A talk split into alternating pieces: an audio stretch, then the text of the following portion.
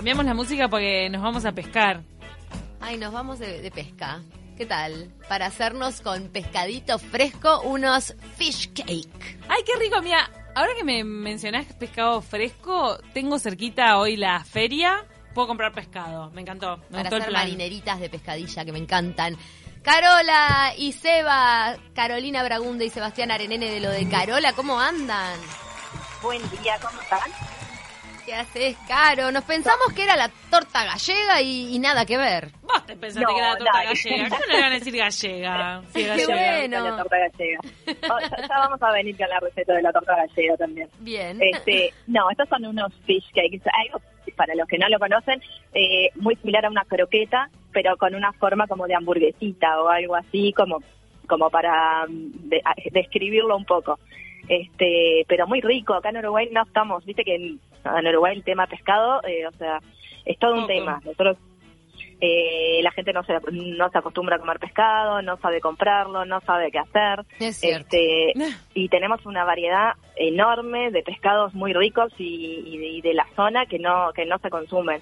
Entonces es una buena forma, una forma sencilla, fácil como de, de empezar a consumir más pescado que, que lo ideal sería poder consumir por lo menos dos o tres veces en la semana y la verdad que creo que pocos lo hacen. ¿Dos o tres veces por semana? Mirá, mi madre decía Sí. una vez. Wow. Sí, Sí, sí, un- acá como la meta de la lo- familia uruguaya es una vez por semana.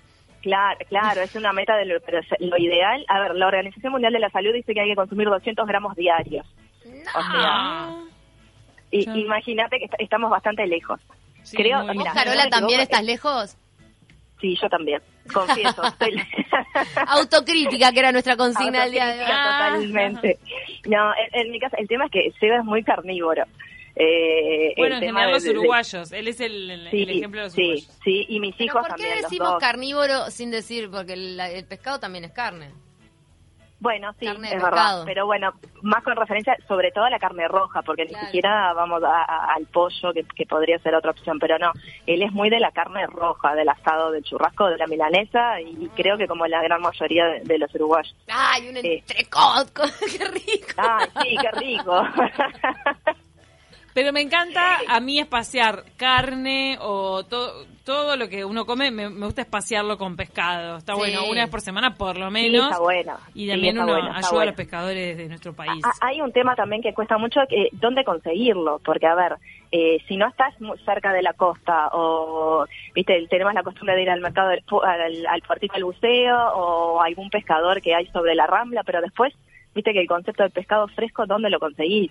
Las ferias son una muy buena opción. Las Sí, ferias sí. siempre Vos- tienen carro de pescado Pero espectacular. viéndolo Sí. te das cuenta cuando es eh, fresco. Tiene que, tiene que verse bastante brilloso, ¿no?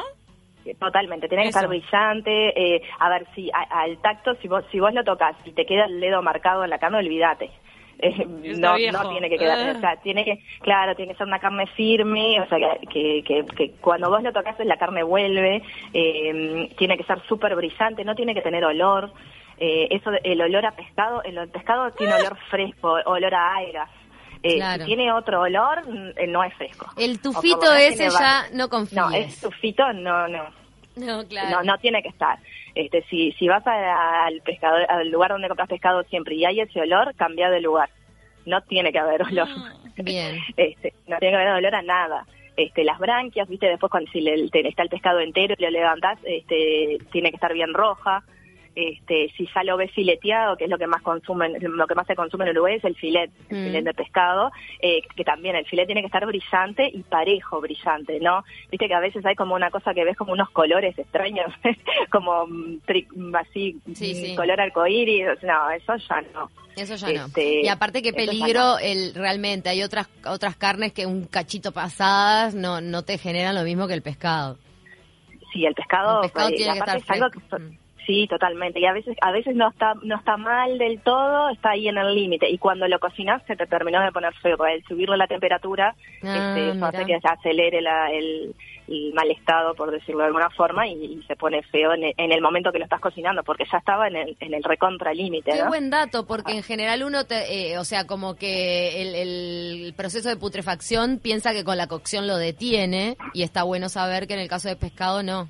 Viste que una carne, si se te está poniendo así, la cocinás como para decir, "Ta, que frene el porque me lo- pollo. si no la arruino. Puede ser con el pollo con la carne roja. Claro. Claro, pero, pero en realidad pasa con, con casi todo. Si estás ahí, si estás en el, estás en el límite del límite, y le, le- le diste calor, ya está. El, el calor acelera eh, ese proceso y se termina de poner feo. Bien. Este, eso es, es así. Ay, ay, ay. Y después dice que el consumo en Uruguay, no sé, eh, habría que incentivarlo un poco a- ayudando ahí con algunas recetas o algo, pero hay un montón de, de variedades de pescado que no conocemos Mm. o que no estamos acostumbrados a usar. Viste que el uruguayo va más por la merluza, eh, que es lo más clásico, o el pangasius, Sí. ese que, está como, pero... eh, Mal yo conceptuado, diría, no, no mal- como pangasius. es, es, eso, es la textura es fea, eh, es, es de criadero y, y, es el que come, generalmente es un pescado que se cría como en el fondo, en el Mm. piso de- del lugar donde lo están criando y se come toda la basura y todos los restos, y es lo que Ay, come el ta, no lo difames, pobre. Al pangasius, pero viene importado, no es local. No, no es local, es de criadero. Igual que la merluza, generalmente acá viene de Argentina o de Nueva Zelanda. Hay una merluza que se llama hockey o la merluza azul que también la traen, viene congelada. De... ¿Y eso que hay merluza en nuestras costas o no? Sí, sí, Sí. sí, hay merluza, este, pero generalmente la que encontramos acá, porque también hay un tema de distribución. A veces Ah. hay, pero no hay una distribución. Claro, no este, llega a las grandes superficies. Claro, Mm. exacto, que es donde la gente mayormente compra. Este, entonces eh, hay un tema, pero hay hay un montón de variedades. Corvina, la corvina es un pescado típico uruguayo y lo tendremos que poder consumir más. La corvina rubia, Ay, la, corvina es negra, riquísima, las brasas, la verdad. sí, la brótola, el lenguado, palometa, anchoa, todo ese tipo de cosas eh, hay en esta época y sobre todo en invierno. Viste el, agua fría ayuda a que haya gran variedad de pescados. Y, y a que se mantenga más. Porque viste que después que lo pescan y a veces eh, los pescadores o los lugares donde se vende pescado lo tienen mucho tiempo afuera Mm. este y el calor ayuda a que eso se ponga feo muy rápido. El, el pescado si está un día fuera de frío, eh, a más de 15 grados ya se puso feo. Y a veces en los lugares que lo tienen a la venta sin el debido acondicionamiento que tiene el hielo o, o lo que sea, se pone feo, sobre todo en veranos, eso es mucho más, ese proceso es mucho más rápido. Chan, hay que Sí. tener cuidado. Y bueno, ¿cuál es el pescado ideal para la cake? Eh, el- para que- cualquier cualquier pescado que te porque generalmente es algo que lo podemos hacer con algo que nos quedó. O sea que si Ah, si hiciste una, una corvina a la parrilla al horno o hiciste algo y te quedó un poquito de pescado es ideal como para armar las cake este y puede ser eh, una corvina puede ser un lenguado puede ser anchoa palometa cualquiera de esos eh, eh, son ideales para para armar este esas tortitas eh, ¿Cómo se hacen que- arman? ¿Qué, qué se les pone? a ver, con puré de papas, ¿Mm? eh, con unos, les voy, a, les voy a pasar unas proporciones como para que se armen unas, unas cantidades, una cantidad de unas 12, ponele cakes más o menos, Dale. que serían 600 gramos de puré de papa, ¿Mm? o sea, la papa cocida, pero sin agregarle líquido, sin agregarle leche, que es lo que generalmente le agregamos, ni, ni manteca. Solo la papa hervida y pisada, hecha puré. Después a eso 300 gramos de pescado cocido, que por eso digo, como la cantidad es Ah, relativamente chiquito, claro. poca, con un poquito que te haya quedado, te puedes armar unas, unas tortitas. Pero con Después 300 eso lo- gramos, ¿cuántas tortitas haces? Con- 12. Ah, 12, con 12. una- no. unas 12, sí, con los 600 gramos de puré y 300 gramos de pescado podés sacar unas 12 tortitas. Bárbaro. Este, dos huevos, Dos por cabeza. ralladu- ralladura de un limón, sal, pimienta, perejil.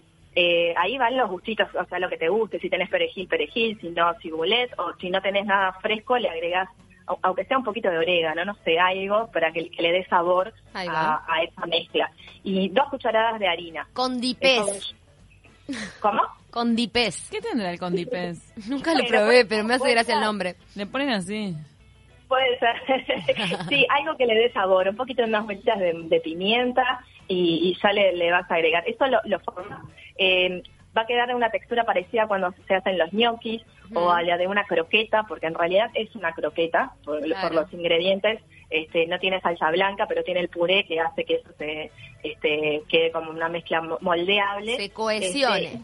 Este, Ahí va, y eso lo, lo dividís y haces como unas bolitas, pues, te van a quedar tamaño, eh, a ver, eh, pelota de tenis, Mm. que son grandes, lo rico que queden grandecitas, Sí. y eso lo aplastás levemente y lo pasas de harina como si fuera un, como si estuvieses apanando, este, y lo pones a la sartén. Sartén bien caliente, puede ser con un chorrito de aceite de oliva. Para o de solo con común. solo con harina, o sea, el huevo va en el en la misma eh, El huevo va en la adentro mezcla. y la harina Exacto, sola por afuera. Exactamente, la harina sola por afuera.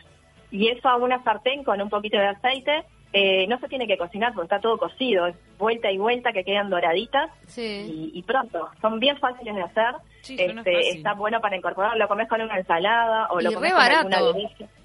Sí, muy barato, muy económico. Porque Las claro, hacer- puré de papa, eh, eh, dos, porque si me decís que salen 12, que sería 12 sería como para que coman que cuatro personas, seis, o sea, dos, dos por plato, con un acompañamiento te da. Con- una ensaladita y estás bien.